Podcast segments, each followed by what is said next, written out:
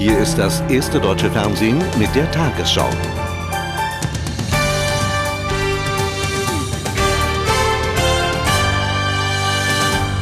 Guten Abend, meine Damen und Herren. Zum Auftakt der dritten Kriegswoche im Irak demonstrieren Briten und Amerikaner Zuversicht. Vom Hauptquartier der Verbündeten kamen Erfolgsmeldungen über die Bodenoffensive gegen Bagdad. US-Truppen seien überraschend schnell bis in die Nähe des südwestlich vom Stadtzentrum gelegenen Flughafens vorgestoßen, hieß es. Zugleich gab es offenbar wieder massive Luftschläge, vor allem gegen Ziele in den südlichen Vororten. Die irakische Regierung wies Berichte über Fortschritte der Verbündeten prompt zurück. Bagdad in Sichtweite. Amerikanische Soldaten 15 Kilometer vor der Hauptstadt, sagen die US-Militärs. Kanonenbeschuss soll die republikanischen Garden weiter schwächen. Deren Widerstand sei bislang überraschend schwach ausgefallen, so die Amerikaner. Widersprüchliche Meldungen gibt es vom Kampf um den internationalen Flughafen von Bagdad. Er stehe kurz vor der Einnahme, hatten Agenturen gemeldet. Anzeichen dafür konnten Journalisten vor wenigen Stunden allerdings nicht erkennen. Vergangene Nacht hatten US-Einheiten zwei Präsidentenpaläste 90 Kilometer vor Bagdad erobert. Die Siegeszuversicht der Koalition wächst. Die Attacken der Koalition gegen das irakische Regime sind im ganzen Land erfolgreich. Es gibt Berichte, dass das Regime es nicht schafft, das Militär und die Bevölkerung zu kontrollieren. Auch heute wieder führten irakische Behörden Journalisten in Krankenhäuser. In Bagdad sei eine Rakete in einem Krankenhaus eingeschlagen. Mindestens 15 Menschen seien dabei verletzt worden. In Najaf sichern inzwischen US-Soldaten ein Heiligtum der Schiiten ab, die Imam Ali-Moschee. Irakische Soldaten hatten sich drei Tage lang in der Moschee verschanzt, um die US-Soldaten zu einem Angriff zu provozieren. Bei Basra im Süden des Irak dauern die Kämpfe zwischen britischen Truppen und irakischen Einheiten weiter an. Die Stadt soll von drei Seiten eingeschlossen sein. Britische Panzer versuchen, in das Stadtzentrum vorzudringen. Dabei stoßen sie auf heftigen Widerstand irakischer Soldaten. Vor wenigen Minuten wurde berichtet, die amerikanischen Truppen hätten begonnen, den Flughafen in Bagdad anzugreifen. Es gibt aber dafür keine unabhängige Bestätigung.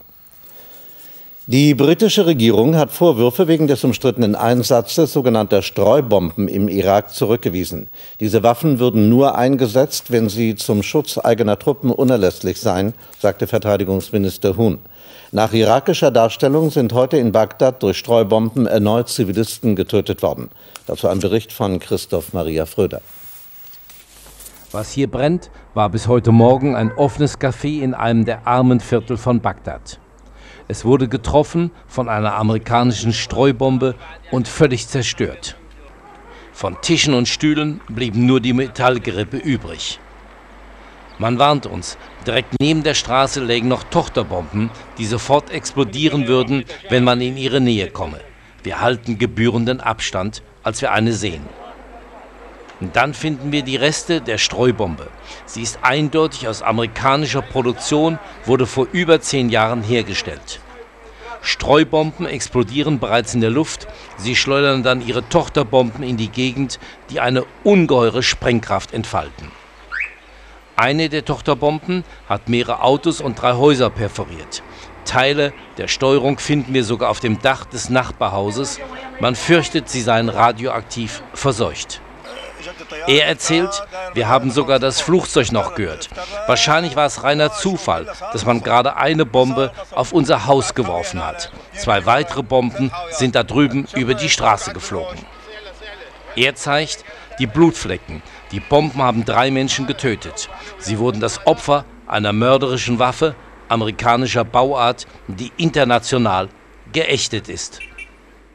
US-Präsident Bush sieht den Irakkrieg in der entscheidenden Phase. Vor Marineinfanteristen in North Carolina sagte er, die Tage des brutalen Regimes in Bagdad seien gezählt. Präsident Bush und seine Frau Laura hatten bewusst den Stützpunkt ausgesucht, der die meisten amerikanischen Opfer zu verzeichnen hat. 13 gefallene Marines zogen von Camp Lejeune aus in den Irakkrieg. Die zivilen irakischen Opfer lastete Bush indirekt Saddam Husseins Truppen an. Saddams Gangster umgeben sich im Kampf mit Frauen und Kindern. Sie haben irakische Zivilisten umgebracht, die unsere Truppen willkommen heißen. Sie bedrohen kampfunwillige Irakis damit, deren Familien zu foltern und umzubringen. Bush lobte den schnellen Vormarsch der amerikanischen Truppen. Er deutete an, dass nun der Kampf um Bagdad kurz bevorstehe. Nach Hunderten von Meilen, so Bush, liegen nun die letzten 200 Meter vor uns. Unser Ziel ist Bagdad. Und wir akzeptieren nichts anderes als totalen und endgültigen Sieg. Bush sagte nicht, wann der Sturm auf Bagdad stattfinden soll. Falls die amerikanischen Einheiten zunächst auf Verstärkung warten, würde dies etwa zwei Wochen dauern. Es ist deshalb auch möglich, dass die USA versuchen, schon vorher in die irakische Hauptstadt einzudringen. Eine Befürchtung haben die Planer dabei im Hinterkopf. Falls Saddam Hussein über chemische Kampfstoffe verfügt, wie man es vor dem Krieg behauptet hatte, so ist in dieser Phase ihr Einsatz am wahrscheinlichsten. Die Zukunft des Irak nach dem Ende der Kämpfe stand heute im Mittelpunkt des Brüssel-Besuchs von US-Außenminister Powell. Bei Beratungen mit seinen Kollegen von NATO und EU ging es um eine Nachkriegsordnung und den Wiederaufbau. Unklar blieb, welche Aufgaben die Vereinten Nationen dabei übernehmen sollen. Nahezu einmütig reklamierten die europäischen Länder eine zentrale Rolle für die UN. Kein Blick zurück, kaum einer zur Seite. Nur nach vorn wollte US-Außenminister Paul in Brüssel schauen.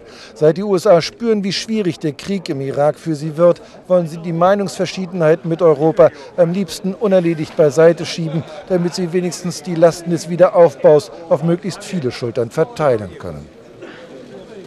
Ich denke, dass die Vereinigten Staaten auch erkannt haben, wie wichtig es ist, multilateral mit den Europäern zu arbeiten.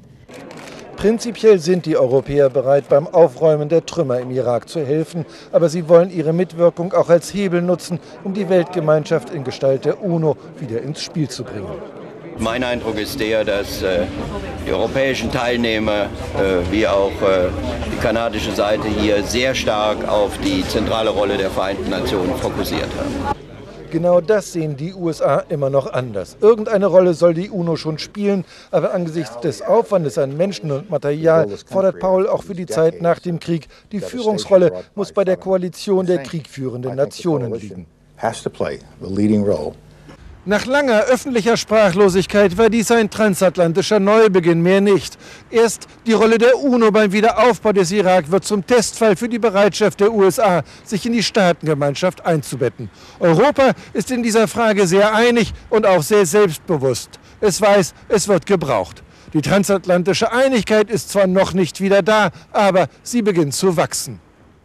Mit den Konsequenzen des Irakkrieges hat sich heute der Bundestag beschäftigt. Bundeskanzler Schröder forderte die Europäische Union auf, Lehren aus dem Konflikt zu ziehen und eine starke eigene Außen- und Sicherheitspolitik zu entwickeln. Unionsfraktionschefin Merkel stimmte dem zu, warf der Regierung aber erneut vor, durch ihre Kritik an den USA Mitverantwortung für den Krieg zu tragen. Einig war man sich darüber, dass die Vereinten Nationen eine wichtige Rolle beim Wiederaufbau des Irak übernehmen müssten. Zwei Männer, eine Verabredung. Moderat im Tonfall, aber deutlich in der Sache. So sollte die Regierungserklärung ausfallen. Verbale Abrüstung sozusagen. Die US-Regierung wurde nicht namentlich angesprochen, aber konnte doch ein Signal hören. Wir dürfen eben nicht vergessen, und das darf auch in unserem Land nicht vergessen werden, dass es sich bei jenen Staaten, die jetzt den Krieg gegen den Irak führen, um Bündnispartner und um befreundete Nationen handelt, meine Damen und Herren. Freundschaft bekundet, es folgt die kritische Botschaft, keine Alleingänge. Der Wiederaufbau des Irak sei weit mehr als die Reparatur von Gebäuden und Ölquellen. Schon deshalb wird es wichtig sein, unabhängig von der finanziellen Verantwortung die Unterstützung der gesamten internationalen Gemeinschaft zu mobilisieren. Und das geht nur im Rahmen und mithilfe der Vereinten Nationen. Das muss in die Köpfe aller Beteiligten hinein, meine Damen und Herren. Überdies pries der Kanzler ausdrücklich die Bedeutung Englands für neue europäische Einigkeit. Die Opposition hatte Mühe, dies Konzept zu kritisieren. Eine europäische gemeinsame Außen- und Sicherheitspolitik wird es niemals gegen die Vereinigten Staaten von Amerika geben, sondern nur mit einer Vertrauensbasis zu den Vereinigten Staaten von Amerika. In Wahrheit ist das Problem zwischen Berlin und Washington auch dadurch entstanden, dass sie in einen Zustand der Sprachlosigkeit verfallen sind und dass zwei demokratisch gewählte Führer unserer Länder einen Zustand der Sprachlosigkeit haben. Aber sprechen will der Kanzler über ein Bundeswehrentsendegesetz. Das freut die Liberalen. So war die heutige Debatte schon fast eine harmonische Veranstaltung. Zum Irakkrieg bringt das erste einen Brennpunkt im Anschluss an diese Tagesschau. Auf dem Arbeitsmarkt hat der sonst übliche Frühgasaufschwung dieses Mal kaum Spuren hinterlassen. Die Zahl der Erwerbslosen sank zwar leicht, die schwache Konjunktur verhinderte aber offenbar eine stärkere Belebung. Insgesamt waren im März nach Angaben der Bundesanstalt für Arbeit 4.607.900 Menschen erwerbslos gemeldet. Das sind 98.300 weniger als im Monat zuvor und 451.900 mehr als im März vor einem Jahr. Die Arbeitslosenquote lag bei 11,1 Prozent. Es blüht vor dem Reichstag, doch der konjunkturelle Frühling fällt dieses Jahr aus. Zumindest lautet so die Prognose der Union. Vor allem im Osten wachse die Arbeitslosigkeit rasant. Dazu komme der drohende Mangel von 140.000 Ausbildungsplätzen in diesem Jahr. Eine ganze Generation wird hier ihrer Chancen beraubt. Das ist das Ergebnis von viereinhalb Jahren Politik der Regierung Schröder. Und es ist schon wieder ein halbes Jahr ins Land gegangen und nichts ist passiert in dieser Republik. Auch der Chef der Bundesanstalt für Arbeit, Florian Gerster, beschönigt die Lage nicht. Von der Zielmarke von rund 4,1 Millionen Arbeitslosen im Jahresdurchschnitt hat sich die Behörde verabschiedet. Angesichts der schlechten Konjunktur und geringerer Beitragseinnahmen wird auch immer wahrscheinlicher, dass Nürnberg einen Bundeszuschuss brauchen wird. Umso dringlicher müssten die Reformen gegen die Blockierer durchgesetzt werden. Ich sage ganz offen, auch aus langjähriger politischer Erfahrung, wer alles verteidigt, kann viel verlieren. Auf die angekündigten Reformen setzt auch Wirtschaftsminister Clement. Die neuen Arbeitsmarktzahlen nennt er bedrückend. Besserung sei frühestens in der zweiten Jahreshälfte in Sicht. Die äh, Gesundheitsreformen, die ja eine Senkung der Lohnnebenkosten beinhalten werden, auch eine Senkung der Lohnnebenkosten beinhalten werden, treten auch erst zum Anfang des Jahres in Kraft. Die Steuerreformschritte, die nächsten, kommen ja jetzt erst. Also ähm, äh, wir werden nicht jetzt einen, äh, eine Veränderung von heute auf morgen erleben.